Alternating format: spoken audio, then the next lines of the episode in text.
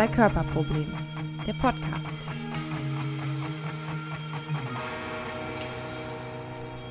Hallo und herzlich willkommen zu einer weiteren Folge des Zwei-Körper-Problem Podcast. Heute mit einer super, super, super Sonderedition. Mit mir zusammen ist wie immer aus Münster zugeschaltet der Markus. Hallo Markus. Hi Sven. Und wir haben mal wieder einen absoluten Special Gast.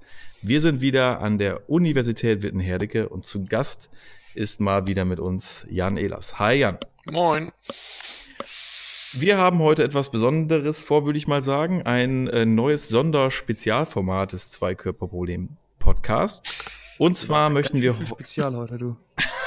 und zwar möchten wir heute ein Buch rezensieren. Und zwar ähm, haben wir, der Markus und ich, uns häufiger schon mal darüber unterhalten, äh, dass wir ja gerne auch Bücher über Technologien lesen und über ja viele, viele weitere Dinge ähm, und haben dann gedacht, okay, es wäre doch auch mal schön, wenn wir mal ein Buch rezensieren. Und dann sind wir zusammen äh, mit Jan auf die Idee gekommen, ähm, ein Buch zu rezensieren, was sich äh, ja mit dem Thema Zukunft, Medizin, Technologien und Gesundheit beschäftigt. Ähm, Jan, willst du vielleicht kurz was zu dem Buch sagen?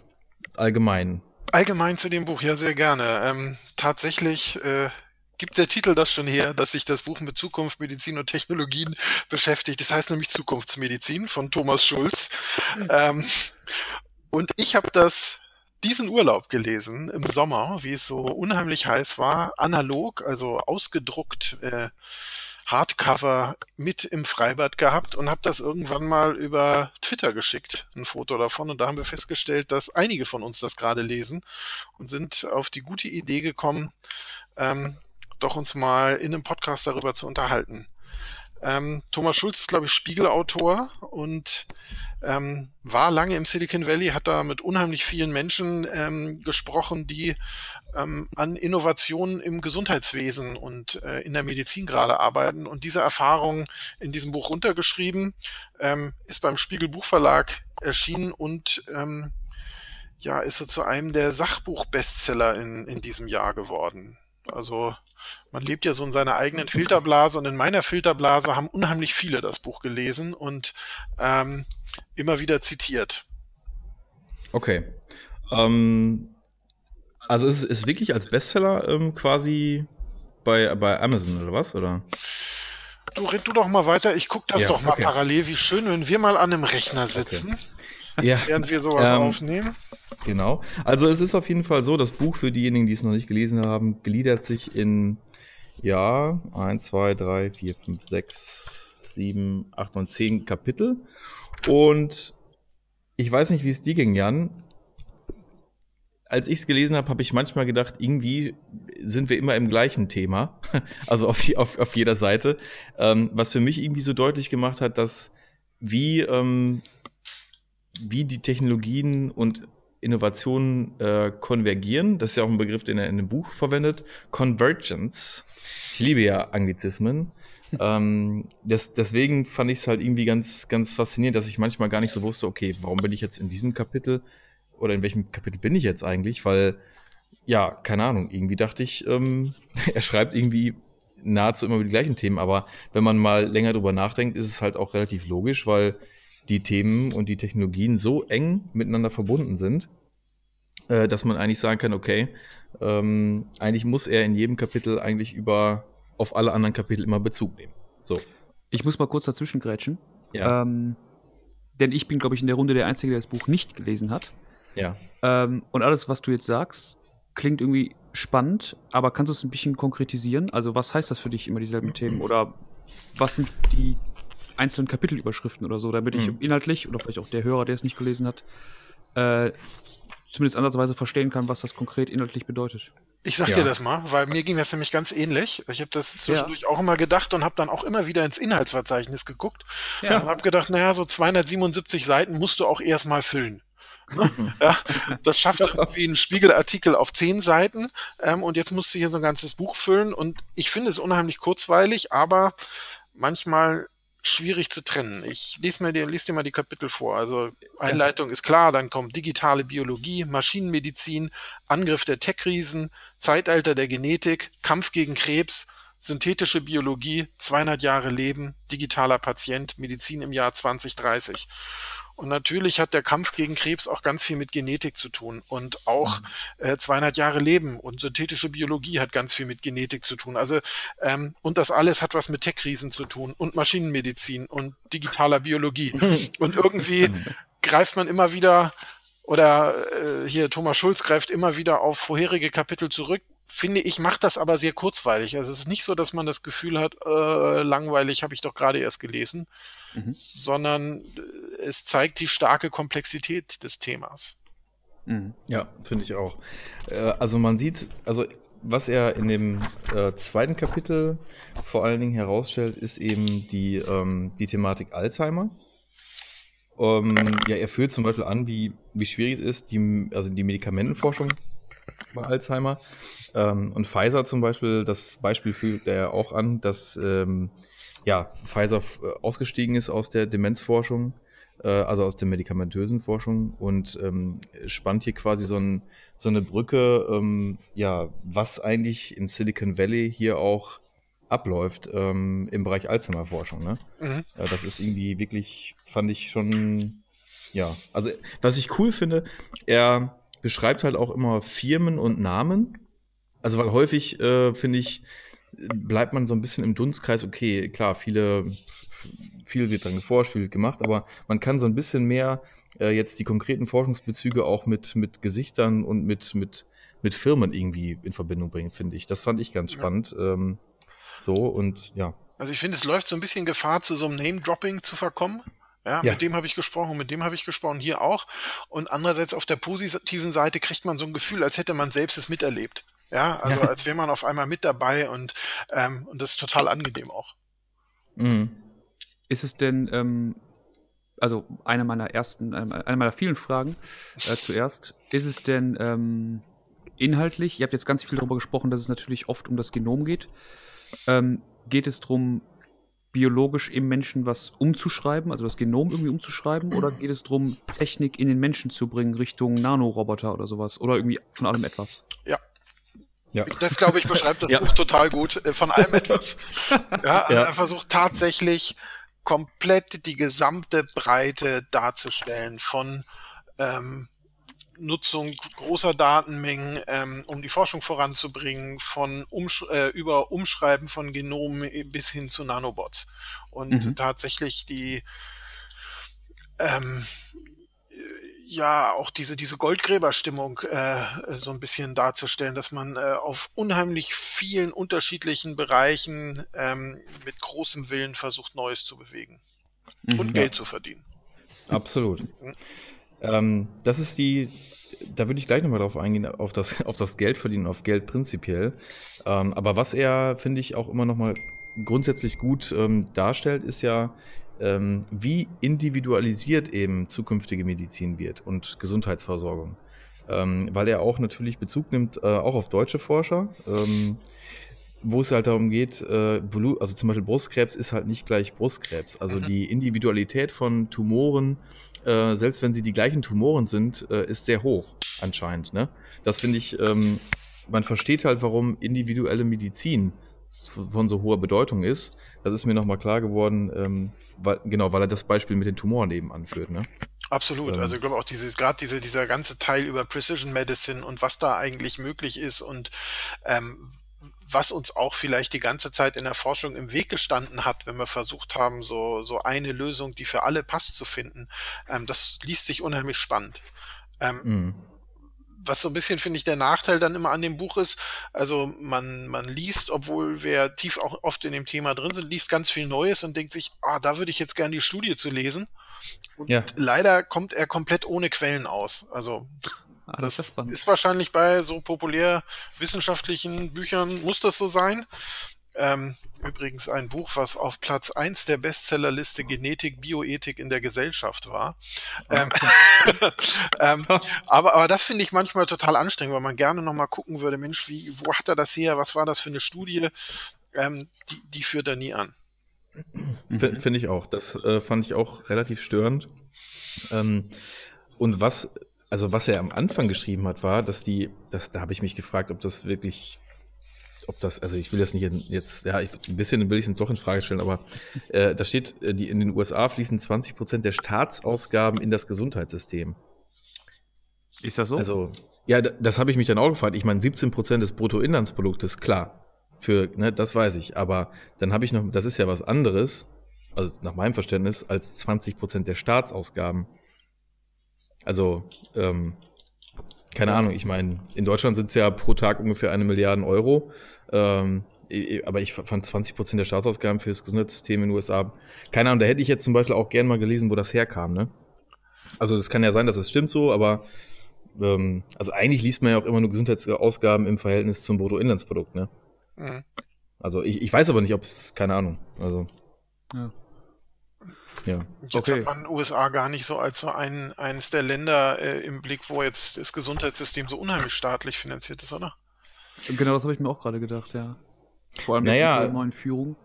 Ist, ist richtig, aber äh, trotzdem gibt die USA ja mehr für Gesundheit aus als alle anderen. Also 17 Prozent ist mein letzter Genau. Stand des äh, Bruttoinlandsproduktes, ne? 7.536 Dollar pro Kopf.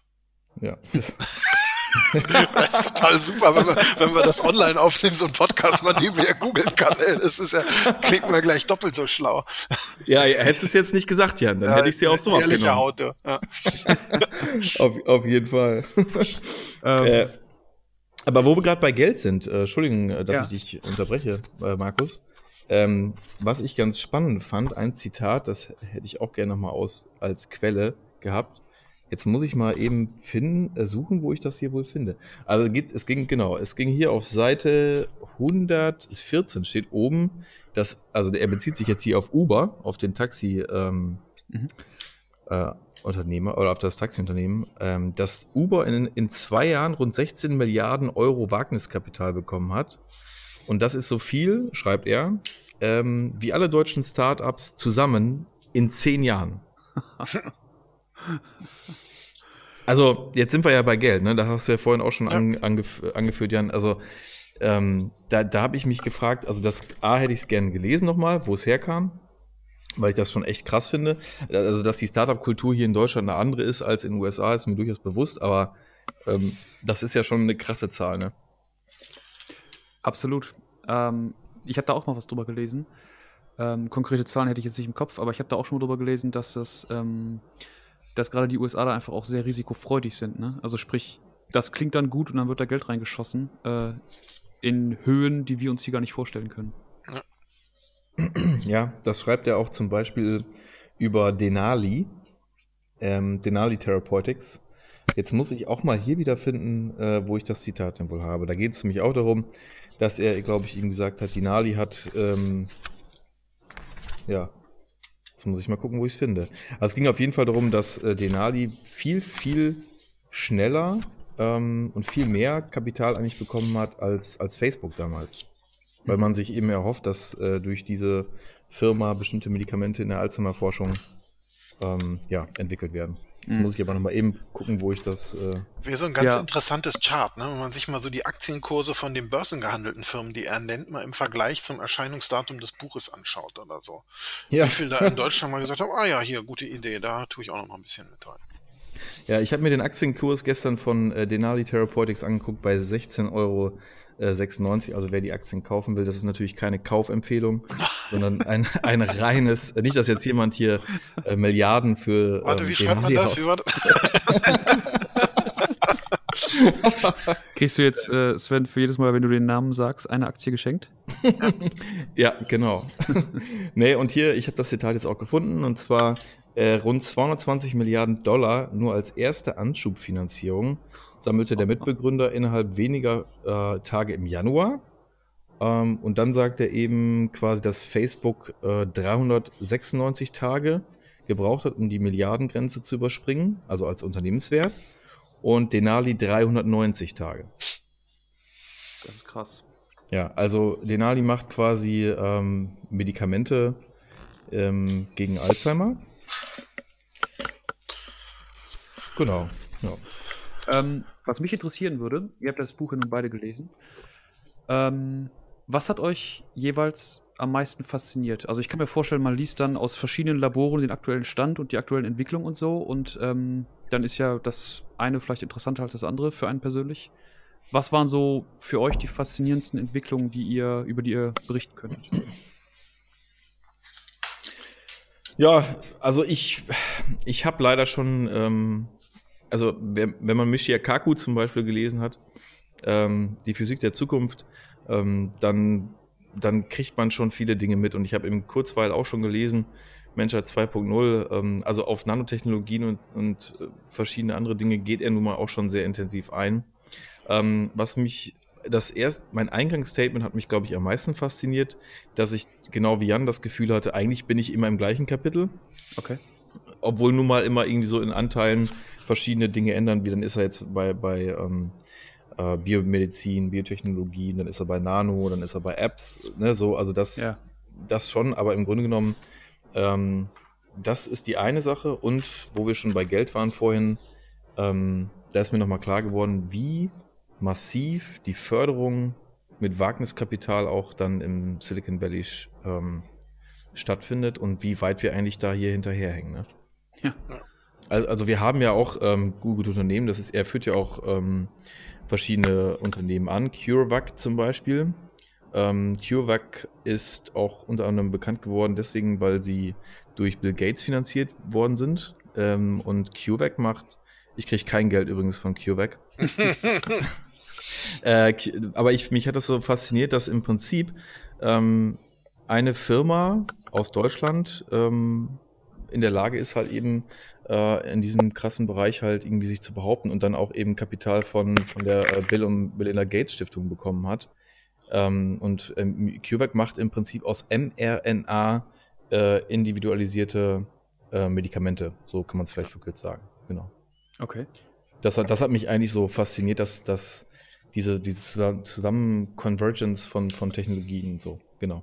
Ja. ja. Doch, das fand ich auch, fand ich auch spannend. Ich fand auch, fand diesen ganzen Precision Medicine Teil spannend, weil das sonst gar nicht so mein Bereich ist. Kommt mir aus diesem Digitalisierungsaspekt.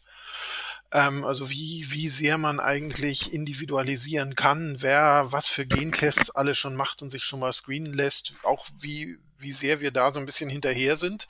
Also was in Deutschland erlaubt ist, was in den USA erlaubt ist, was wo für Daten erhoben werden. Mhm. Und für mich natürlich super spannend, ähm, was bedeutet das fürs Medizinstudium? Und da habe Hm. ich jetzt mal Zitate mitgebracht. Ja, Seite 168, ganz großartig. Der rasante Wandel in der Onkologie wird entsprechend auch eine Herausforderung für die Universitäten und Ausbildungssysteme. Tatsächlich, weil wir das, das Buch lesen und gucken, wie viel davon bilden wir eigentlich im Curriculum ab und wie viel Zukunftsmedizin im Gegensatz zu Vergangenheitsmedizin machen wir, ähm, ist das schockierend. Also jetzt vielleicht nicht für unseren neuen Modellstudiengang, aber sonst. Ja. Oder auch hier ohne Softwareunterstützung ist eine Seite später, wird es für Kliniken wohl auch schwer, die zahlreichen in der Entwicklung stehenden neuen Gentherapeutika managen zu können. Also damit wird ähm, Umgang mit Computern und Software einfach eine, eine ganz wesentliche Kompetenz von Ärztinnen und Ärzten, ähm, die über so ein, so ein ganz typische medizinische Informatik hinausgehen, sondern tatsächlich ähm, Digitalkompetenzen, Digital Literacy ähm, erwarten. Und eins habe ich noch, bisschen länger, 244. Mehr denn je ist der Patient auf seinen Arzt angewiesen und auf seine Ärztin bestimmt auch, als Lotse durch die digitale Gesundheitswelt. Ja, also brauchen wir noch Ärztinnen und Ärzte, sagt er, ja, die Rolle des Arztes wird noch wichtiger werden, denn er wird diese Welt besser verstehen, ihre neuen Instrumente besser beherrschen müssen als seine Patienten. Und die Rolle des Mediziners wird sich zwangsläufig ändern. Der Arzt ist in dieser Welt nicht mehr nur Heiler und Arzneiverschreiber, sondern wird zum Gesundheitscoach. Ja, Mhm. und diesen Wechsel müssen wir tatsächlich auch im Studium dann abbilden. Also ist ja die Frage, können wir das jetzt schon, dass wir Patientinnen und Patienten durch die digitale Gesundheitswelt leiten? Also Mhm. es können bestimmt Ja, viele, aber ist noch nicht explizit Inhalt jedes Studiums. Ja. Ja, und ich meine, ähm, man sieht ja eben an, äh, Klammer auf, siehe unsere letzten Folgen zum, zum Thema Tech-Gesetze, Klammer Ja. zu. Ist mir auch Ähm, durch den Kopf gegangen. Ja, ich meine, äh, wir werden halt ähm, von vielen, vielen Dingen völlig überrollt. Also, ne, ob das kann positiv, kann auch negativ sein, aber ähm, ich glaube, dass viele Institutionen und Personen werden halt im Grundsatz überrollt von der Schnelligkeit der Entwicklung. Ähm, Ja. Und das, das, ich glaube, dass dass das grundsätzlich überhaupt passiert, ist dann halt eben für, für schwierig, schwierig für viele nachzuvollziehen, glaube ich, äh, wenn man sich nicht so detailliert auch damit, damit auseinandersetzt. Ne? Ja. Aber wir haben ja das große Glück und äh, haben einen Insider hier.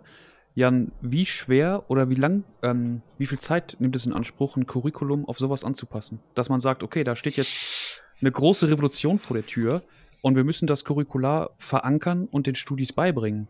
Ähm, wie schnell kann man sowas umsetzen, wenn man jetzt hört, wie schnell die Entwicklung ja in der, in der wirklichen Welt außerhalb der Uni äh, voranschreiten? Also wir haben an dem neuen Curriculum zweieinhalb Jahre gearbeitet Mhm. Ähm, und sind tatsächlich ja mit dieser Frage gestartet. Ähm, brauchen wir noch Ärztinnen und Ärzte in der digitalisierten Welt? Wenn ja, wofür? Und sind eigentlich zu ähnlichen Ergebnissen gekommen wie Thomas Schulz und haben daraufhin das Curriculum angepasst. Und es braucht jetzt nicht nochmal zweieinhalb Jahre, sondern ist jetzt so, dass man sehr flexibel nacharbeiten kann. Wir haben bestimmte Schwerpunkte drin individualisierte Medizin, die man immer wieder aktuell äh, befüllen kann, digitale Medizin, die man ähm, immer wieder up-to-date halten kann. Aber erstmal war es ein langer Prozess, das überhaupt in so ein Curriculum reinzukriegen und, und diese Freiräume auch, auch zu schaffen. Mhm. Wie ist es denn, also vor wem muss man denn so ein Curriculum behaupten? Du kannst ja nicht, du kannst ja wahrscheinlich nicht einfach sagen, ich habe jetzt Bock auf Fach XY, also unterrichten wir das, sondern du musst es ja irgendwie begründen. Genau, also erstmal musst du natürlich der Approbationsordnung gerecht werden. Ja, mhm. die äh, ist relativ äh, in, in Stein gemeißelt, also die, ja. die muss man erfüllen. Und dann ist es ja bei uns so, haben wir quasi einen Modellstudiengangsantrag beim Land gestellt. Ähm, und das Land muss sagen, ja, dürft ihr so machen, wie ihr das vorhabt. Und das haben sie auch. Okay. Ähm, ich frage deshalb, weil ich automatisch ähm, weil ich mich automatisch gefragt habe, ob das jetzt, ob dieser Modellstudiengang bei euch klappen kann oder klappt, weil ihr euch sehr engagiert, ich sage jetzt mal als Einzelkämpfer, für die Thematik interessiert. Ähm, beziehungsweise inwiefern das vielleicht noch von höheren Ebenen ähm, geblockt oder gefördert wird, äh, in die Richtung sich zu entwickeln. Also prinzipiell gibt es ja so einen, so einen Masterplan Medizinstudium 2020, der vorbereitend auf die neue Approbationsordnung wirkt und, und neue Schwerpunkte auch festschreibt. Mhm. Da finden sich äh, diese Digitalisierungs-, Zukunftsmedizin-Aspekte ähm, so gut wie gar nicht. Ähm, das, ist, das ist da noch eine offene Flanke. Gesellschaft für medizinische Ausbildung hat neulich ein gutes Positionspapier dazu verfasst, ähm, wo man eben deutlich macht, dass das muss noch sehr viel stärker in diesen Prozess mit einfließen. Der Prozess ist auch noch nicht abgeschlossen, also das, das kann da alles noch gut reinkommen. Und natürlich ist es so, wenn eine Approbationsordnung das schon vorschreibt und, und da vielleicht auch ähm, eine ständige ähm, Weiterentwicklung vorschreibt, dann ähm, ist es auch unabhängig von ein paar Einzelkämpfern, sondern dann müssen alle mhm. Universitäten das umsetzen. Ähm, und auch sonst sind natürlich so, so Modellstudiengänge einfach gut, um zu zeigen, es ist möglich. Ja, und das, das mhm. sehen wir ja auch ähm, äh, bei den, bei den Modellstudiengängen, die es jetzt schon eine ganze Zeit gab, was die für einen Einfluss ähm, auf die Regelstudiengänge haben und dass das, was gut funktioniert, auch übernommen wird. Mhm. Das ist, also ich finde das ganz spannend, dass ähm, so aus erster Hand zu hören, weil da ja doch viel, ähm, da stecken ja doch viele Prozesse hinter. Ähm, so klingt es zumindest. Mhm. Ähm, also sprich, es würde wahrscheinlich schon noch dauern, flächendeckend, ich sage jetzt mal deutschlandweit zum Beispiel, das Medizinstudium so weit umzustellen oder zu revolutionieren, dass das ähm, mit der digitalen Entwicklung äh, auf Augenhöhe läuft. Oder habe ich das falsch verstanden? Also so kommt es mir vor, wenn du es so erzählst. Ja, also ich glaube, es gibt, ähm, gibt äh, an, an, an jeder Uni, in jedem Medizinstudium ähm, Dozierende, die ganz weit sind, die auch teilweise Modellkurse angeboten haben oder die eben in ihrem, äh, in ihrem Chirurgieunterricht auch viel über Robotik und ähnliches machen oder so. Und es gibt welche, die ähm, immer noch sagen, na, das ist ein Hype, das, das flacht wieder ab, jetzt lasst mich mit Digitalisierung zufrieden. Also es ist ein sehr, sehr inhomogenes Bild im Moment und, mhm. und bis es wirklich äh, homogen äh, zukunftsgerichtet wird, da ist noch Luft nach oben, ja. ja, mhm. äh, das habe ich mir gedacht. Ähm, ich habe aber noch eine Frage zum Buch. Wir sind ein bisschen abgedriftet. Ähm, ja. Und zwar, du hattest das eben auch gesagt, ich glaube, Jan, du hast es erwähnt, ähm, dass es auch so ein bisschen hier und da darum geht, ähm, was man in Amerika macht und darf und was man in Deutschland zum Beispiel noch nicht darf. Ähm, da kommt mir direkt der, das grobe, das große Thema äh, Ethik in den Kopf. Ähm, wird sowas auch angesprochen? Also die, die ethische ähm, Sichtweise der Dinge? Also ich finde viel zu wenig. Also ich finde dieser, dieser, es ist ein sehr euphorisches Buch, was, was irgendwie zeigt, was, was alles darf und man, äh, was, was alles geht und manchmal so ein bisschen verschämt auch mal fragt, darf man das eigentlich? Aber mhm. ähm, ganz wenig. Ich habe mir hier noch ein cooles Zitat, das passt auch so ein bisschen zu, äh, zu den Gesetzesfolgen. Die meisten Deutschen Seite 273, sind nach einer Umfrage bereit, gerade. persönliche Krankheitsdaten freizugeben, wenn damit bessere Therapieerfolge erzielt werden können. 71 Prozent ja. würden ihre Daten zur Verfügung stellen, so eine Umfrage aus dem Jahr 2016 im Auftrag von PricewaterhouseCoopers. Und dann ein bisschen später, zwei Drittel haben aber Angst, dass ihre Gesundheitsdaten missbraucht werden können. Also ein sehr ambivalentes Bild, aber auch so ein, so ein latenter Vorwurf, na, in Deutschland geht das alles nicht, in Amerika haben die ganz andere Datenmengen und ähm, sind deshalb deshalb auch deutlich besser in der Entwicklung mhm. und Innovation. Ja. ja, und ich glaube auch ähm, auf Seite äh, 237, da geht es auch um äh, DNA-Tests und auf 23andMe, die Firma, äh, verweist ja eben, wo man sich als ähm, Consumer quasi ja, Gentests, Genanalysen für Herkunft und zum Beispiel auch die Wahrscheinlichkeit von Krankheiten ähm, einkaufen kann. Also Herkunft kostet, glaube ich, 100 Euro oder Dollar und, und äh, die Wahrscheinlichkeit von Krankheiten kostet irgendwie, glaube ich, 200. Ähm, und da, ich glaube, da ist Deutschland meines Wissens, glaube ich, komplett blank. Hat jemand das gemacht von euch? Ich wollte. Äh, nee, was, nee ich, das stimmt gar nicht. Aber Markus und ich haben uns schon öfter mal darüber unterhalten. Und ich habe keine abschließende Meinung. Ich bin jetzt schon seit, ja, ich sag jetzt mal, ja, länger als ein Jahr damit, äh, ja, mit dieser Entscheidung, weil ich weiß nicht genau, also Herkunft interessiert mich gar nicht, ne? Also da würde ich kein Geld für ausgeben. Ich weiß aber nicht, ob ich mich interessiert mit den Krankheiten nicht so sehr, dass ich 200 Euro dafür ausgeben würde. Kriegst du auch, also ich habe es gemacht, ich oute mich, ich habe 23andMe gemacht. Du kriegst ah, cool. aber, wenn du das in Deutschland machst, nur Herkunft, weil Krankheiten in ah. Deutschland gar nicht erlaubt ist. Und ähm, okay. das ist natürlich so ein bisschen, also mich hat es einfach interessiert, wollte es mal machen und nicht nur drüber reden. Ähm, ja. Und äh, natürlich kommt irgendwie äh, was Skandinavisches und äh, was Osteuropäisches. Also es ist jetzt nicht so nicht so ganz Rocket Science, was da rauskommt, aber es ist es ist ein spannender Prozess und es ist cool dabei zu sein. Was ein bisschen perfide ist, ist, dass 23andMe natürlich äh, all meine krankheitsbezogenen Daten hat und mhm. auch nutzen kann für ja. die Forschung. Ich sie allerdings nicht kriege, weil ich in Deutschland lebe.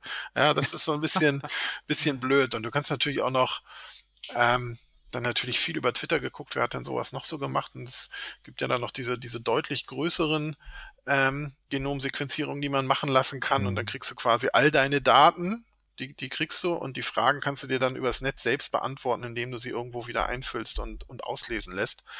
Ähm, aber es ist ein unheimlicher Umweg. Also diese, diese tatsächliche ähm, Risikoanalyse, wie die Amerikaner sie kriegen würden, kriegen wir in Deutschland nicht.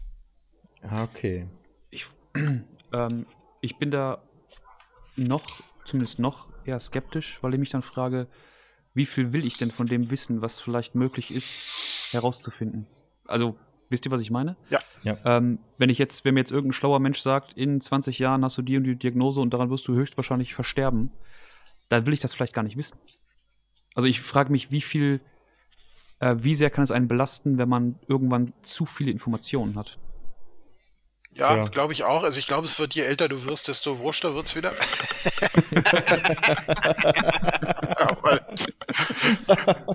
Bist du schon weit gekommen, meinst ja, du? Ja, wollte ich sagen, wenn jemand sagt in 20 Jahren, dann sage ich, cool, 20 Jahre habe ich noch, der Hammer. ähm, aber ich, ich sehe das auch total und da ist ja, ist ja hier Angelina Jolie äh, irgendwie wie das Top-Beispiel. Also wie viel Konsequenzen bin ich bereit auch zu tragen, wenn mir jemand sagt, ja, du hast ein deutlich erhöhtes Brustkrebsrisiko. Ja, ja also mhm. bin ich bereit, diesen Schritt zu gehen oder eigentlich eher nicht? Und ähm, das ist ja ähnlich, ähnliches bei Pränataldiagnostik. Ist ja auch so, ne? Was, was mache ich äh, mit dem, mit dem Ergebnis? Also ich weiß noch, wir haben äh, bei unserem zweiten Kind äh, haben wir einen zweifelhaften Befund bei ähm, Nackenfaltenmessung gehabt, wo man sagt, oh, könnte Trisomie 21 sein. Und wir haben lange diskutiert, was fangen wir jetzt damit an, ja, also bevor man zur. Nachuntersuchung geht. Und äh, mhm. äh, so war da nichts, glücklicherweise. Also, ne?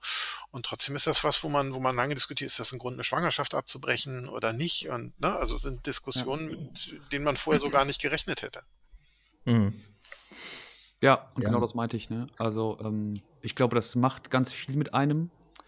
Und dafür, das war, ist vielleicht nicht die Ursprungsidee von, äh, von dem Tier Mensch, Mhm. so viel zu wissen und sich dann plötzlich so diese und jene Gedanken machen zu müssen. Also ich glaube, du Hm. müsstest dann aber auch richtig konsequent sein und sagen, ich lebe mein Leben jetzt aber auch trotzdem so, als könnte jeder Tag der letzte sein, auch wenn man es mir nicht sagt. Ne? Also Ja. das ist ja oft, oft Ja. macht man ja beides nicht. Einerseits möchte ich es nicht wissen Ja. und andererseits sage ich, das mache ich später mal. Das mache ich dann später mal, wenn ich alt bin. Und ja. Ja, dann ja ist aber auch. Rock'n'Roll, Markus, ja, da. ja, ich gebe mir Mühe. Ja, aber, aber ich habe mich, äh, ich, ich schlepp, ich schlepp die Frage jetzt nicht mit mir mit äh, und schlaf deswegen schlecht, aber ich habe halt noch keine Entscheidung so getroffen, ob, ähm, ob ich das für mich will mit der, mit der Krankheitsanalyse. Ich wusste das im Übrigen gar nicht, dass man das in Deutschland gar nicht kann. Äh, das ist mal äh, gut nochmal zu wissen. Aber ich weiß es gar nicht. Also ich schlepp's, also ich, viele, mit denen ich darüber spreche, die sagen sehr schnell, will ich nicht.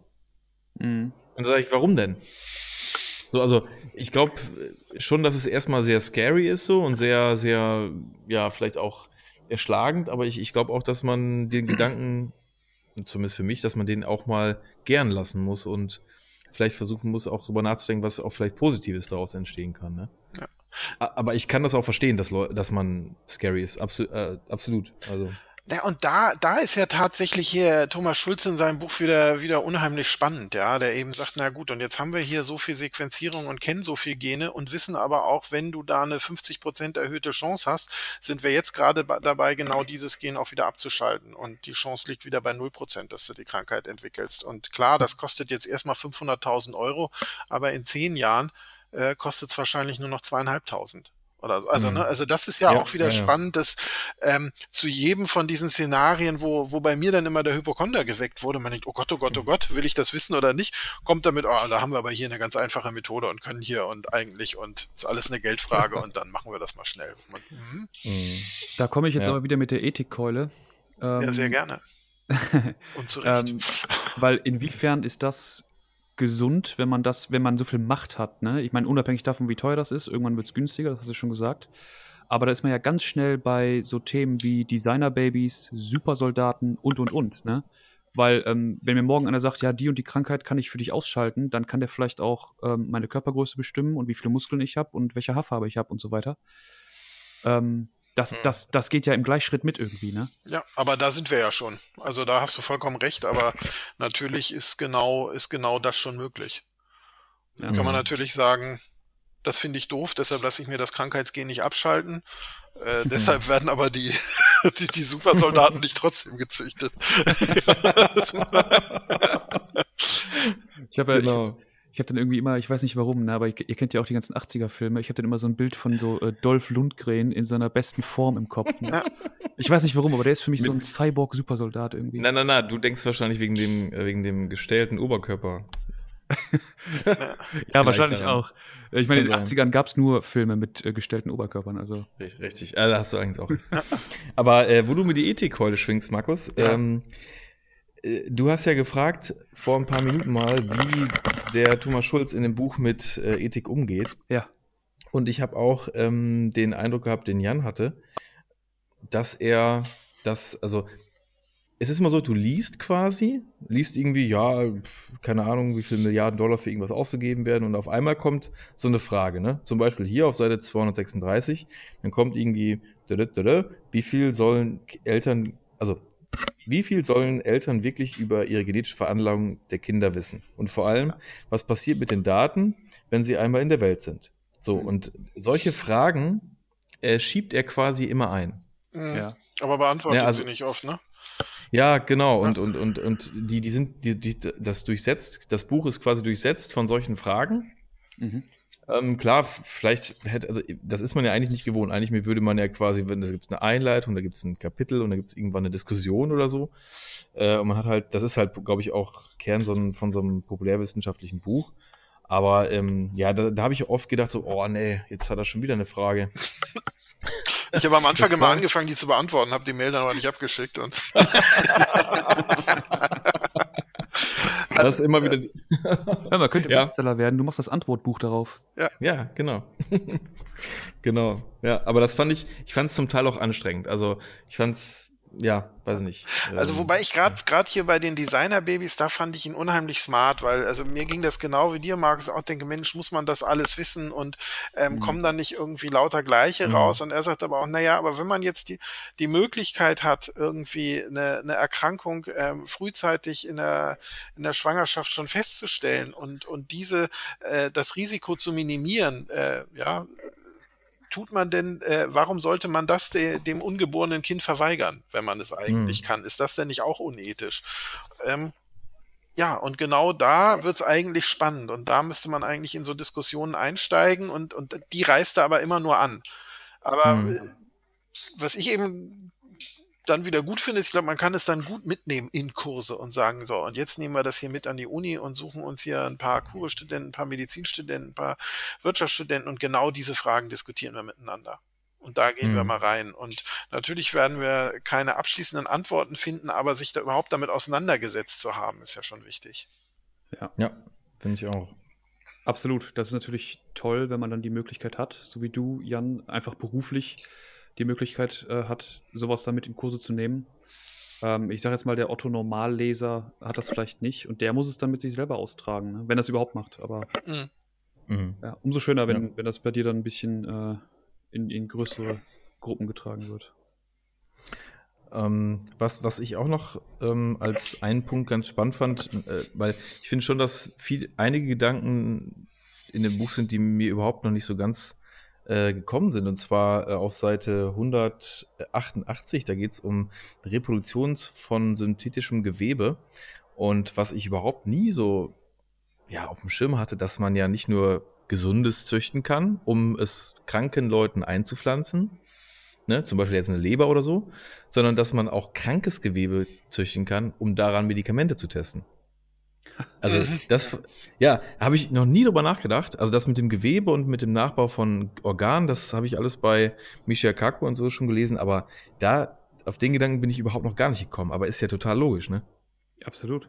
Also, Und jetzt, wo du sagst, Millionen von Labortieren freuen sich darauf. Ja, Ja. äh, und vor, ja, w- genau, und vor allen Dingen, äh, ich meine, äh, das geht ja auch dann so für, ich sag mal, irgendwelche äh, Hautcremes oder so. Also das ist ja nicht nur Gesundheit, sondern ähm, wirklich auch Beauty-Industrie wahrscheinlich. Ne? Ich meine, wenn du halt so komische, ja, äh, alternde Haut oder so, ne, kann man ja auch wieder äh, als krank krankheitswertig vielleicht verkaufen. Ähm, ja, und dann kann man da halt gut nochmal einen Test machen, ne? Ja. Das, ja. Ja. Ja, ist wirklich spannend. Aber natürlich mit der Kehrseite, die Jan jetzt schon genannt hat, ähm, da werden andere drun- drunter leiden. Warum? Ja, wenn du jetzt irgendwie, wenn du erstmal irgendeinem Tier Krebs einpflanzt, um dann zu gucken, wie du Krebs Nee, nee ich meinte es kannst. andersrum. Ja. Du brauchst die Tiere dann nicht mehr, weil du tatsächlich Ach, ja. an Präparaten arbeiten Ah. kannst und die ganzen Tierversuche dir eigentlich sparen kannst und Okay. ähm, Mhm. auch tatsächlich dieses Problem von Tierversuchen, nämlich dass es äh, nur bedingt übertragbar ist, nicht mehr hast, sondern Ja. du hast Gewebe hergestellt, von dem du es wirklich übertragen kannst, ohne Okay. andere Lebewesen leiden lassen zu müssen. Das ist eigentlich ganz, Ah. ganz Mhm. smart. Ja, dann, dann habe ich noch so oldschool gedacht und war noch bei Tierversuchen. Ja. Ja, super, dann äh, bin ich dafür. Moore's Law hat zugeschlagen, Michael. Ja, ja. äh, genau, ja. Ja, das ist, und was, was auch ähm, äh, ganz spannend war, im letzten Kapitel zum Beispiel, da geht er nochmal darauf ein, äh, was im Zuge der ähm, Lebertherapien ja auch so ein bisschen Thema war, äh, über die Preise von bestimmten Therapien. Ähm, da geht er zum Beispiel auf das Krebspräparat Kymria ein. Äh, da geht es um T-Zellentherapie, irgendwie für Blutkrebs. Und da ist eine Therapie, schreibt er, äh, 470, genau, 475.000 Dollar. Verlangt Novartis quasi, ne? Und da fragt er dann danach so, ist das Wahnsinn? Ist das äh, Wucher oder ein Schnäppchen? Ne? Also, aber das ist ganz, ähm, fand ich ganz krass, also dass so eine Therapie so unfassbar teuer sein kann. aber auf Ähm, Erfolgshonorarbasis immerhin. Ja, ja. Also nur wenn sie wirkt, das ist ja Stimmt. schon mal. Und äh, es ist uferlos teuer und trotzdem ist es wahrscheinlich, äh, wenn, wenn du es irgendwie aufbringen kannst und brauchst, ist es wahrscheinlich ein Schnäppchen. Dann wirst du es sofort Mhm. aufbringen. Also deshalb kannst du ja auch das Geld dafür nehmen, ja. Also Ja, stimmt. Das ist ja immer so der Punkt, wo man denkt, oh Gott, wo würde ich denn die Kohle herbringen, wenn ich das jetzt irgendwie in der Familie bräuchte? Oder? Also da bin Hm. nur ich so ein Hypochonder, der sowas sofort denkt. Und, Ja, ja, das ist schon, ähm, ja, aber solche Bezüge fand ich immer ganz, ganz spannend, äh, dass er da halt auch nochmal diese, das so schön visualisiert. Ich meine, das weiß man ja, dass es bestimmte äh, Medikamente gibt, die so teuer sind. Ich habe das Medikament leider vergessen, was ähm, für Blut, ach, Hepatitis C, genau, darum ging es. Das ist ja auch so äh, unglaublich teuer. Ähm, da kann man ja, glaube ich, eine große Anzahl an Menschen eben heilen, äh, die an Hepatitis C erkrankt sind. Aber hier fand ich es nochmal ganz gut, wie er das nochmal ausgeführt hat. Ähm, ja.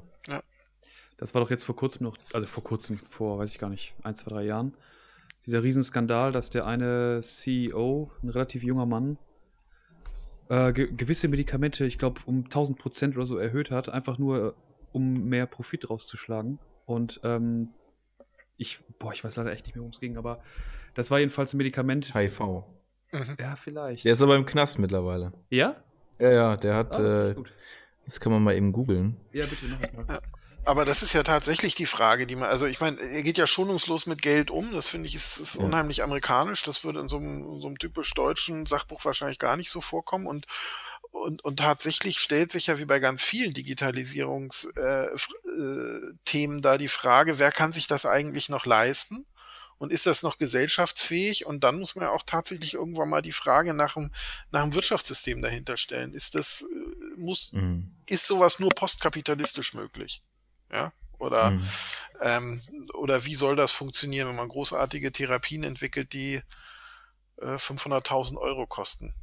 Ja, Mhm. also für wen Ja. sind die? Aber ist es da, und das frage ich, weil ich es nicht weiß, ihr habt das Buch gelesen, vielleicht könnt ihr es beantworten. Ist es denn da absehbar, dass ähm, das deutlich günstiger wird mit der Zeit, so wie viele andere Technologien ja auch? Tja. Kann, kann ich jetzt, weiß ich nicht, das. Das, das Buch beantwortet das nicht. Ja, Und-. Und das ist ja auch tatsächlich die Frage. Also ist das, ist das in der Medizin auch so? Oder, oder gibt es da nicht auch Therapien, die, die einfach unheimlich teuer bleiben? Also, Mhm. Also, also das Buch sagt's nicht und ich und ich hätte auch gar keine Idee. Also die Hoffnung ist natürlich, dass es deutlich billiger wird und irgendwann äh, viel mehr Menschen zur Verfügung steht. Mhm. Das habe ich mich aber eben auch schon äh, gefragt, als ihr über die ähm, individualisierte Therapie für jeden Einzelnen gesprochen habt, ob das dann nicht auch für jeden Einzelnen ähm, extrem teuer wird. Also wenn jetzt mein Arzt sagt, du bist der Markus und du brauchst genau das und das und das und das und du bist der Einzige, der es genau so braucht, heißt es dann automatisch, dass die Therapie für mich sehr teuer wird? Ja, das kommt so ein bisschen Ja, ach drauf an, wie du wie, wie einfach es herzustellen ist. Also wie sehr gewisse Prozesse ähm, zu vereinfachen und ähm, zu automatisieren sind dann. Also ich könnte mir schon vorstellen, dass, dass das auch zu anderen Preisen, also nicht zu diesen, nicht zu dieser halben Million Dollar möglich sein wird, wenn es technisch weiter ausgereift ist, ähnlich Mhm. wie, wie eine Sequenzierung ähm, jetzt Mhm. immer deutlich billiger wird. Ähm, die Frage ist A, ist es technisch möglich und B, ist es gewollt, da den Preis Mhm. runterzufahren? Oder verkauft es sich nicht auch zu dem Preis unheimlich gut, weil die Alternative nicht da ist? Hm. Ja, also ich, ich, er geht ja manchmal schon immer auf diesen Wandel auch der, der Pharmaindustrie ein. Also er hat zum Beispiel, ich finde jetzt, ach genau, äh, also weil es ja auch um computergeschützte äh, Medikamentenentwicklung geht, äh, bei im Kapitel Maschinenmedizin, übrigens äh, sensationeller Titel. ähm, äh, nee, also da, da finde ich, geht er auch gut über den Wandel ein, weil diese, diese Medikamenten ähm, Firmen oder äh, Fabriken sind ja extrem auf Effizienz getrimmt und auf Massenproduktion. So schreibt er es ja auch. So habe ich es ihn Mhm. zumindest verstanden. Und er hat gesagt, auch durch diese computergestützte, äh, individualisierte Therapie, dass die Pharmaindustrie da auch einen total krassen Wandel durchleben wird. Ne? Und wie sich das auf Preise niederschlägt, wo wir bei dem Thema sind, das kann, weiß ich auch nicht, wie man das abschätzen kann. Ne? Weil ich meine, jeder wird sein individuelles Medikament brauchen. Mhm. Oder kriegen in Zukunft wahrscheinlich. Ne? Mhm. Also, Ja. da- ja. Äh, Genau, und ich ne, frage mich das halt, ähm, weil es ja ganz, ganz normal ist, dass alles in was Massen produziert werden kann, in Massen produziert werden kann, darüber günstiger wird. Und das klingt Mhm. jetzt erstmal nicht danach, wenn ihr davon erzählt. Ne? Die, Aber- äh. Aber ich glaube, da sind wir wirklich, wirklich in einer, in einer guten Entwicklung. Wir haben neulich hier Kontakt zu einer, zu einer Münchner Firma gehabt, die Medikamente in 2D und 3D druckt und die sie dann natürlich auch individuell, also das sind jetzt erstmal Hm. normale Wirkstoffe und so, aber die kann dir quasi deine Tablette zurechtdrucken, wo ähm, Sachen, wo du sonst drei, vier für nimmst, in eine zusammengedruckt sind und zwar in den Dosierungen, wie du sie brauchst. Also das ist ja schon der erste Ansatz in so eine Ja. individualisierte Medizin, ähm, die dann auch adherence steigernd ist, weil du irgendwie ähm, alles auf einmal nimmst und nicht irgendwie immer wieder alles zusammenstellen musst. Die können das sogar Mhm. teilweise retardieren, dass es dann wirkt, ähm, tagsüber, wann es wirken soll, dass du also nicht mehr irgendwie morgens, mittags, abends nehmen musst, sondern nur noch morgens, abends oder so. Ähm, Mhm. und, und das ist schon der erste Schritt und das ist tatsächlich jetzt schon technisch zu einem vertretbaren Preis machbar. Mhm. Cool. Das klingt wirklich gut. Aber äh, äh, kannst, du- hast du ein Beispiel, welche, ähm, ja, ich sag jetzt mal, Krankheiten da zusammen waren in einer Tablette? Oder da gegen geht's- welche Da Krankheit? geht es natürlich um so, um so diese typischen, also das, das was du äh, in, der, in der Geriatrie hast, ja. Also wenn du wirklich da jetzt so, so ähm, deine ganzen Kreislaufmedikamente und was weiß ich nimmst. Ja, und die kannst du jetzt quasi zu einer zusammen zusammendrucken. Okay, Mhm. also sagst du, ich meine, das ist ja auch, ja, naheliegend. Ich meine, pauschalisieren das jetzt alles als unglaublich negativ einzuordnen, ist halt eben auch nicht richtig. Also der, der, die, diese Potenziale, die damit einhergehen, gerade mit sowas, äh, wo man ja auch Leid vielleicht lindern kann, wenn man sagt, okay, ähm, du musst jetzt nicht nur zehn, sondern du kannst jetzt eine Tablette nehmen, das Genau. reicht. Ne? Also ist auch eine interessante Perspektive auf jeden Fall. Also für die war, also was, was ich total spannend, ich fand ja 3D-Drucken schon, schon super äh, cool und die haben aber eben auch ähm, 2D-Drucker, also dass sie quasi eine Folie mit einem Wirkstoff bedrucken, ja, wo man jetzt erstmal sagt, wow, das ist ja unheimlich unspektakulär, ja, was soll, äh, was soll das denn, wenn man auch coole Tabletten drucken kann und 3D-Drucker ist ja. Und der hat eben sehr, sehr richtig gesagt, naja, wenn es um Kinder oder alte Leute geht, die einfach Probleme haben, Tabletten zu schlucken und die kriegen jetzt was, was sie nur auf die Zunge legen müssen und das löst sich da auf und da ist der Wirkstoff drin. Ähm, Mhm. kennen andere wahrscheinlich aus anderen Zusammenhängen, ähm, dann ist das ähm, eine ganz großartige Sache. Und tatsächlich erinnere ich mich noch dran, wie wir irgendwie unseren Kindern, wie sie noch klein waren, Tabletten geben mussten. Boah, das war die Hölle. Ja, also da Mhm. hat man immer wieder dieses Glas Wasser ins Gesicht gespuckt gekriegt, weil die Tablette nicht geschluckt werden konnte oder irgend sowas. ähm, und äh, das ist ganz einfach mit einem 2D-Drucker zu lösen. Wie großartig. Ja, stimmt. Habe ich auch so nicht drüber nachgedacht, als du das eben sagtest, 2- und 3D-Druck. Aber das macht total Sinn. Aber jetzt muss ich nochmal nachfragen. Du hast quasi äh, einen Drucker, der drückt ein quasi papierähnliches Medikament. Naja, die haben das noch cooler. Also die haben das auf so einer Folie und diese Folie löst sich mit auf und die legst du quasi auf die Zunge und da, da können die, was Ah. weiß ich, äh, Aspirin draufdrucken oder wie auch immer. Ja, kommt da irgendwie mit drauf, hat dann noch ein schönes Logo, äh, äh, wahrscheinlich Bayer. Ähm, legst es auf die Zunge und dann löst es sich auf ähm, und, du, und du hast den Wirkstoff über, über die Schleimhäute aufgenommen. Ah, ich meine, gut, dann könnte man für Kids natürlich irgendwie, keine Ahnung, äh, Captain Blaubeer, was Genau. weiß ich, äh, äh, ne, also hört Ja. ne, doof an, aber ist ja so, ne? Irgendwas, was Genau, schme- die- irgendwas, was nicht so ganz hässlich schmeckt und irgendwas, wo du aber trotzdem Ja. aufpasst, dass sie nicht sagen, oh cool, das will ich jetzt die ganze Zeit essen statt Gummibären. Also das ist ja immer, ne, da muss er, hat er auch gleich gesagt, wir können das auch mit Geschmack drucken und auch denken, ah, okay, aber nicht zu gut, wenn es geht. ja. Ja. Oder du aber kriegst äh, dann hab ich, eine Wirkstofffolie immer so 10 Placebos dazu. Damit du das Kind dann danach weiter Genau. beruhigen kannst. Mhm. Okay. Ja, das ist schon, äh, habe ich jetzt auch noch nicht drüber nachgedacht. Wirklich, äh, wirklich spannend. Ich. Ähm, ich habe überhaupt gar nicht wissenschaftlich einfach irgendwo im Internet mal äh, den Spruch gelesen, der erste Mensch, der 1000 Jahre alt wird, lebt schon. Ah, habe ich in dem Buch auch gelesen. Ist schon Ah. geboren, genau. Hat er auch Ich geschrieben. wollte, ich wollte gerade Ah, fragen, ihr habt das Buch gelesen. Ist das wohl so Ja. oder nicht? Er sagt ja. Ach. Ja.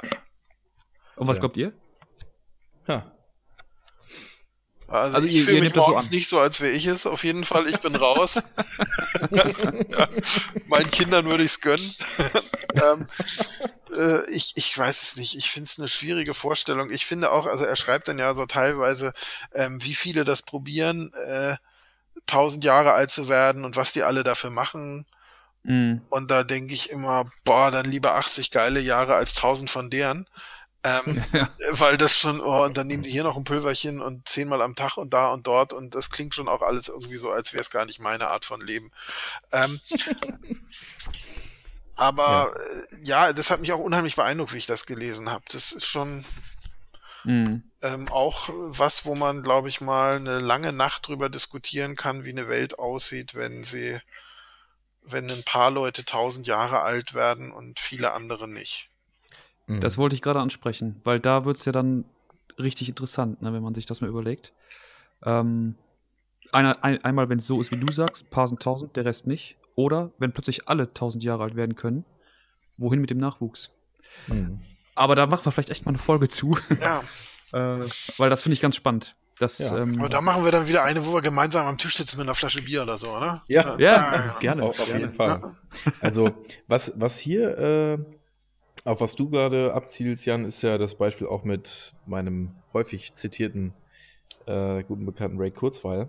ähm, naja, er, er, er, das, das hat er schon vor, also das Buch Menschheit 2.0 ist, glaube ich, ey, wann ist das rausgekommen? 2002, glaube ich.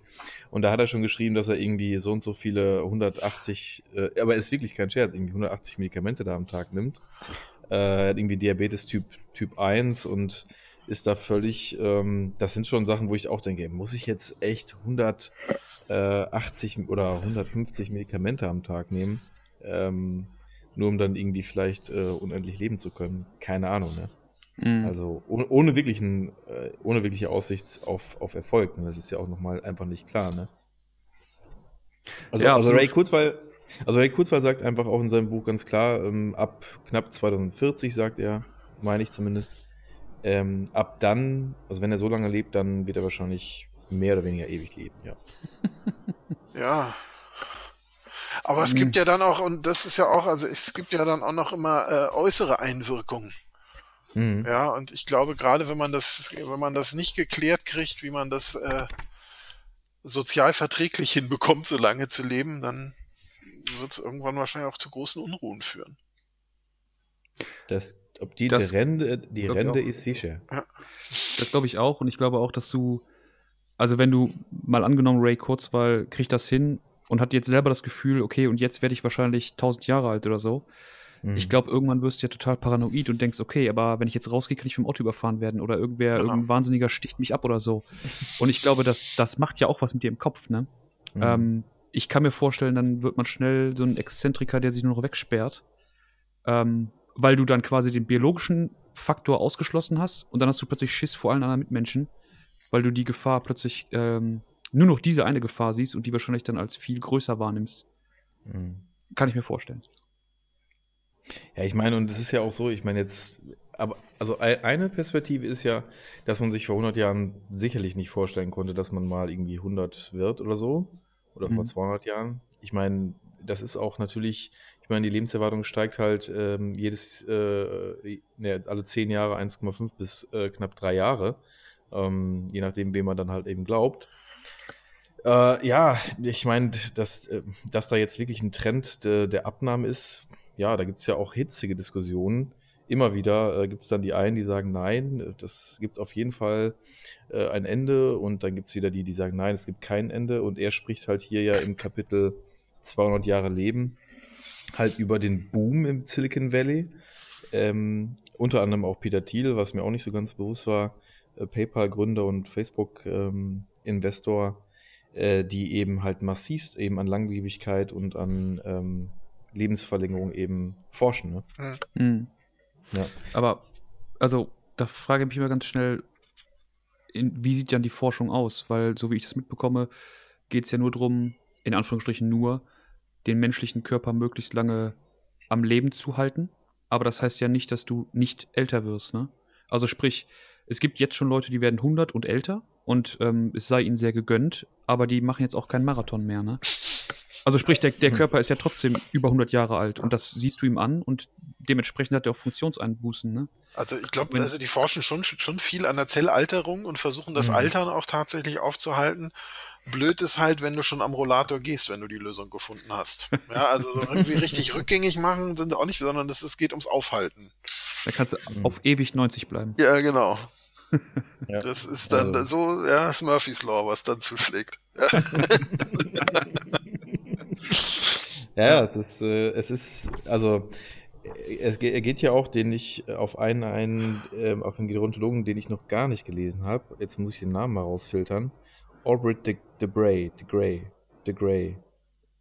Äh, den sollte man sich auf jeden Fall mal, sollten wir uns auf jeden Fall vor der, vor der Folge zur Langlebigkeit nochmal rein ähm, ziehen, weil der eigentlich so einer der ist, der auch da zu den Immortalists, glaube ich, gehört, also zu denen, die an Unsterblichkeit eben Aber was für Äh, ein geiler Name dann. Ja, der Graue. Oh. Ja, Ja, wie, wie, wie geil ist das? ja. ja, auf jeden Fall. Also er hat, der, der, der hat so einen ganz, ganz langen Bart. In meinem Kopf auf jeden Fall. Ja, in meinem auch. Ja. Muss dringend Ja, mal wieder Herr der Ringe gucken. ähm, ja, aber es ist, äh, den sollte man auf jeden Fall mal gelesen haben. Ich glaube, der ist aber auch relativ umstritten. Das ist jetzt auch gefährliches Halbwissen, was ich jetzt so von mir gebe. Ja. Ähm, aber gut. Also ich bin, ähm, ich, mir gefällt die Idee mehr und mehr, dass wir ähm, eine Folge machen zu, ja, nennen wir es mal Langlebigkeit und was das für Konsequenzen mit sich bringt. Und da kann man ja mal ans Fantasieren kommen, weil so richtig wissen kann es noch keiner. Mhm.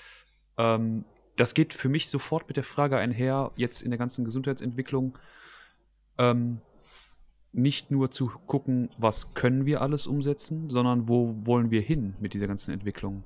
Und ähm, da schlage ich direkt noch eine Brücke, weil es thematisch gerade passt. Äh, ich habe das Buch nicht gelesen, wie gesagt. Dafür habe ich ein anderes Buch gelesen, und zwar das aktuelle von Precht. Und da stellt er im Prinzip genau dieselbe Frage ähm, zur Digitalisierung. Nicht, was können wir alles, sondern was wollen wir eigentlich und wo soll die Reise hingehen? Mhm. Und ich glaube, das sind wichtige Fragen und spannende Fragen, ähm, über die es sich lohnt, mal gerne bei einem Bierchen zu philosophieren. Ja, weil man kann es natürlich nicht absehen, aber trotzdem ist es wertvoll, da mal drüber zu sprechen und sich Gedanken dazu zu machen, glaube ich. Auf jeden Fall. Ja. Ja. Äh, das ist zum Beispiel ganz ähm, äh, in einem Buch von äh, Max Tegman, was ich, äh, das habe ich letztes Jahr oder dieses Jahr, weiß ich gar nicht mehr, äh, gelesen. Äh, da geht's Alive 3.0 heißt das. Ähm, Being Human in the Age of Artificial, äh, Artificial Intelligence. Da ist auch ganz interessant, das hat er, diese Perspektive hat er auch in dem Buch, wo er quasi so ganz viele Szenarien ähm, ja, beschreibt. Ne? Also wo wollen wir eigentlich hin? Will man dieses Szenario wirklich oder will man dieses Szenario wirklich? Äh, deswegen finde ich die Diskussion eigentlich sehr, sehr interessant, Markus, auf jeden Fall. Also ähm, da kann man in dem Buch von Max Teckmann auf jeden Fall auch nochmal einiges zu lesen. Wirklich auch eine, eine spannende Diskussion dazu. Wo willst du denn hin, Markus? Soll ich das jetzt, me- me- meinst du so in zwei Sätzen mal eben? Nee, aber nein, was, was für eine, wenn du jetzt so dieses, äh, das, was du in diesem Buch jetzt gerade von uns so gehört hast, ähm, Ja. Ähm, was, was, für, was für Perspektiven bietet es denn für dich? Ja, also ich finde es, ich sehe das, das habt ihr quasi auch schon mehr oder weniger so gesagt, oder das habe ich da so rausgehört, dass man das, ähm, die Medaille hat zwei Seiten, ne? Und ich äh, sehe das schon so, dass es natürlich großartig ist, ähm, wenn man gewisse Krankheiten dadurch bekämpfen kann oder vielleicht sogar ähm, auslöschen könnte. Das wäre natürlich ähm, eine der größten Errungenschaften der Menschheit, sage ich mal, wenn man, wenn man äh, effektiv jede Krankheit bekämpfen könnte. Ähm, aber ich sehe sofort die Gefahr, das habe ich eben schon erwähnt, ähm, dass das dann missbraucht wird. Ich glaube, also jede neue Technologie findet immer irgendjemanden, der die zweckentfremdet und missbraucht für seine Zwecke. Und bei den ganzen Sachen, die jetzt angerissen wurden und die schon möglich sind, ähm, komme ich nicht umher, ähm, als dass ich direkt an sowas wie einen Supersoldaten denke. Und irgendwelche Menschen, die ähm, nichts Gutes im Sinn haben, die werden diese Technik für sich und ihre Zwecke nutzen. Und ähm, da wird es dann gefährlich. Ähm, außerdem glaube ich, man müsste darüber sprechen, wie es mit der, ähm, mit der Verteilungsproblematik ist. Ich meine, das ist jetzt schon so. Wir haben jetzt schon prinzipiell die Möglichkeit, sehr viel, ähm, sehr viel gesundheitliche Probleme zu lösen. Aber die Menschen in der dritten Welt pro profitieren davon jetzt noch nicht so sehr. Ne? Hm. Ähm, und die Verteilungsproblematik wird immer da sein. Ähm, oder ja, vermutlich immer da sein. Oder die gibt es auch schon sehr lange und das auf alles Mögliche bezogen. Nicht nur auf Krankheiten und Medikamente, sondern auch auf Essen, Trinken und äh, wegen mir ein digitales Netz und so weiter. Ne? Hm. Ähm, und das, die Schere wird, glaube ich, dann noch krasser. Ne? Also wenn die Industrieländer plötzlich tausend Jahre alt werden und die Leute in Afrika immer noch nichts zu essen haben, dann äh, ist die Frage, wie groß ist der Erfolg wirklich für die Menschheit ähm, und wie groß wird die Kluft zwischen den verschiedenen ähm, Systemen. Ja, also auf die Frage kommt ja, kommt ja ähm, hier Thomas Schulz auch ganz zum Schluss zum Sprechen. Und ähm, ich finde es ja ah. sehr krass, dass er Richard von Weizsäcker zitiert, 1989, was schockierenderweise schon 30 Jahre her ist. Ähm, und da sagt er, mit der Frage, ob wir dürfen, was wir können, ist es bei Weitem nicht mehr getan. Wir können zu wenig, um verantwortlich entscheiden zu können, ob das geschehen darf, was geschehen kann, und ob das geschehen kann, was geschehen muss. Wichtig ist eine ungehinderte Information und eine breite Bewusstseinsbildung. Möglichst viele sollten möglichst viel wissen. Ja, also nimmt da alle wieder mit in Verantwortung und erfordert ja. fordert möglichst viel Transparenz. Und das ist ja. im Zweifel genauso aktuell wie vor 30 Jahren. Absolut. Und ich äh, mache nochmal Name-Dropping. Name Wie gesagt, ich habe gerade das Buch von Precht gelesen. Um solche Sachen dreht sich da auch ganz viel, ne? Ähm, um die Thematik, ähm, wer kann was und wer sollte was können dürfen, so ungefähr. Und warum können nicht alle alles wissen und warum kann nicht jeder teilhaben an dem, was es schon gibt und so weiter. Hm. Ähm, äh, spannende Fragen, ähm, wo es vielleicht auch keine abschließende Antwort für gibt, weil das oft auch, habe hab ich das Gefühl, ähm, eine Frage von persönlicher Meinung und Einstellung ist. Ich meine, es wird, es gibt die Leute, die sagen, nee, ich, mir steht alles zu und der Rest soll weniger haben als ich. Ne? Die Leute gibt es und die denken dann auch aus ihrer Perspektive, dass das die richtige Einstellung ist. Mhm. Deswegen ist das schwierig, da ähm, einen Konsens zu finden mit allen, mit allen Menschen auf dieser Welt. Ne? Aber mhm. ja, sowas mitzudenken ist immer wichtig und um den, um den ähm, Kreis zu schließen, auf deine Frage, Sven, ähm, das denke ich automatisch mit, wenn ich alles höre, was ihr von dem Buch erzählt habt. Ähm, ich sag mal, als Nerd, der ich nun mal bin, finde ich das technisch hochspannend und ähm, freue mich irgendwie auch mit so einer perversen Vorfreude auf den ersten Cyborg, wenn ich ihn sehe. Hm. Ähm, aber etwas seriöser betrachtet, schwingt da auch eine große Sorge mit. Okay. Und umso wichtiger ist es, dass es so ein Buch gibt. Also ich würde es ja. wirklich empfehlen zu lesen, weil es einfach äh, natürlich viele Fragen offen lässt und trotzdem ähm, kurzweilig geschrieben mal zeigt, was alles möglich sein könnte und möglich ist schon. Dem würde ich mich auf jeden Fall äh, bedingungslos anschließen. Ich glaube, das Buch gibt eine sehr, sehr gute Übersicht über aktuelle Entwicklungen, gerade für, ja, vielleicht auch Leute, die einfach jetzt nicht sich so gerne mit dem Thema beschäftigen. Gibt's ja auch Leute, es soll ja auch Leute geben, die sich mit anderen Themen gerne beschäftigen. Ähm, was? was ja, ja, habe ich auch gedacht, was? Nein, aber was ich meine ist, ähm, es gibt ja eben äh, Leute, die nicht so sehr an dem Thema interessiert sind. Und wenn man halt einen guten Überblick haben will, äh, denke ich, ist das Buch absolut ähm, ja gut und gibt viele Beispiele und wirft viele Fragen auf, regt auch sicherlich zum Nachdenken an, wenngleich halt mir halt einige Sachen gefehlt haben. Vielleicht war das aber auch gar nicht so das Ziel des Buches. Ja. Ja. Okay. Ich glaube, wir sind jetzt schon sehr weit fortgeschritten und insofern, Jan oder du, Markus, keine Einwände mehr oder keine Punkte mehr hervorbringen, würde ich sagen, sind wir am Ende, oder? Absolut, ja, komplett am Ende. Ja, absolut, wir sind am Ende. Gut, okay, dann bedanken wir uns ganz herzlich fürs Zuhören und wir freuen uns sicherlich auf die nächste Buchbesprechung ähm, und die nächste Folge des Zweikörperproblem Podcast. Bis dann. Jo, bis Tschüss. dann, schönen Abend. Tschüss.